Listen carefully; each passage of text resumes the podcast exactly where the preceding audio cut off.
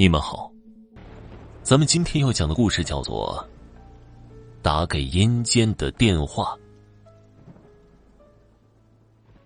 半夜十二点的时候，拿起电话拨打十三个零，就可以打到阴间，和死去的亲人讲话了。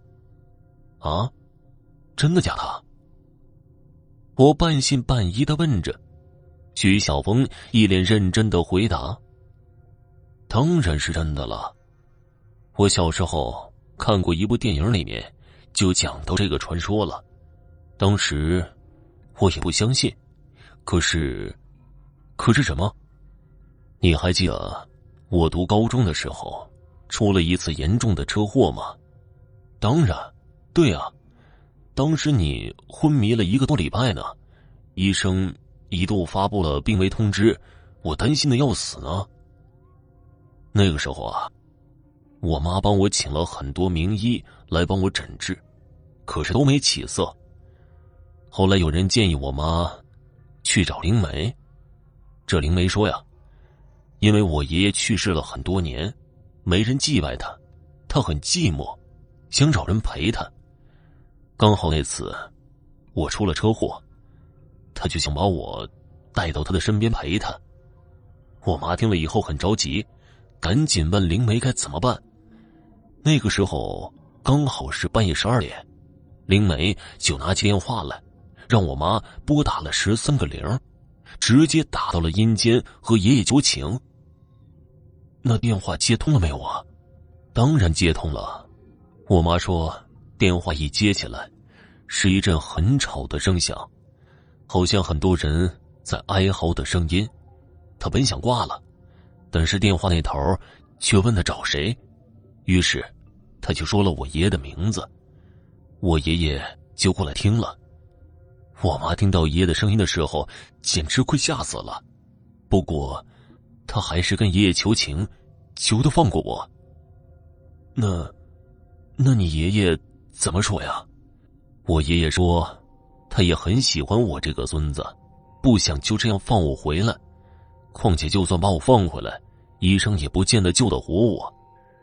我妈听了以后声泪俱下的，一直求爷爷说：“如果放我回来，他一定会请最好的医生来医治我，还承诺了爷爷会定时祭拜他，并给他烧车子、房子，扎纸人陪他，让他在地下不会那么无聊。”后来呢？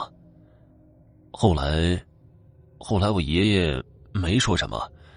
不过第二天，我就奇迹般的醒了过来。我去了，太神奇了吧！我听了之后目瞪口呆的说道：“对啊，是很神奇。哎，你想不想试试啊？听说农历七月的时候是最灵的了。我试试。可是我不知道跟谁讲话呀。哎呀！”你就随便试试吧，就验证一下这事儿是不是真的吧，免得你以为我骗你呢。这样，这样好吗？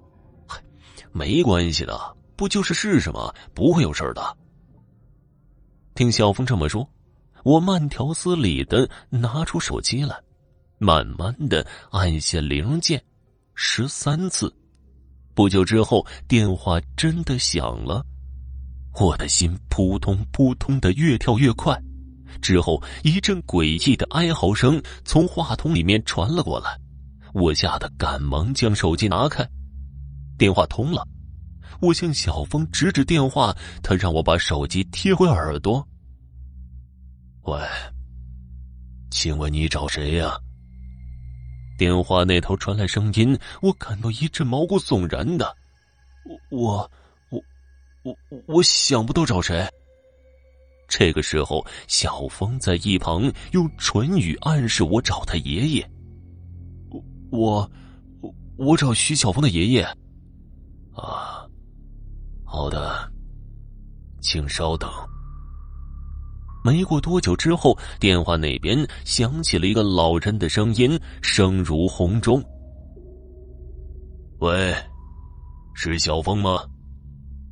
我的额头渗出了冷汗，我我我我我不是小峰，我是他的同学，我叫小冷。”小峰爷爷用慈祥的声音说道：“小峰啊，爷爷好想你啊，你乖不乖呀？”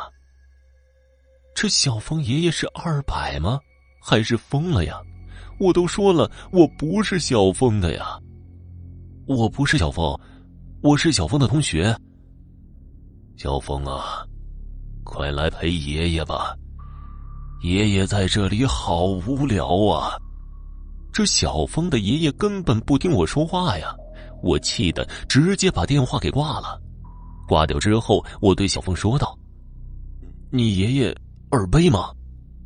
小峰笑着说道：“他就是有点耳背，怎么样？这电话真能打通吧？”我背起书包来说道：“能打通，好无聊啊！我要回家了，明天学校见吧。”小峰送我出门，我在他们家门口绑鞋带的时候，手机突然响了起来。我按下接听键。喂，年轻人挂长辈电话很没礼貌啊！是小峰爷爷的声音。我刚要道歉，突然感觉背后被人推了一把，我咚咚咚的就滚下了楼梯。余光瞄到一位老人。站在小峰家门口的楼梯上，手里拿着电话对着我笑呢。整个楼梯间回荡着一个声音：“来陪爷爷呀，好无聊啊！”我突然觉得头是越来越痛，在失去意识的前一秒钟，我听到了两个人的笑声，其中一个笑声是小峰的爷爷发出来的。而另一个笑声是小峰的。听众朋友，本集播讲完毕，感谢您的收听。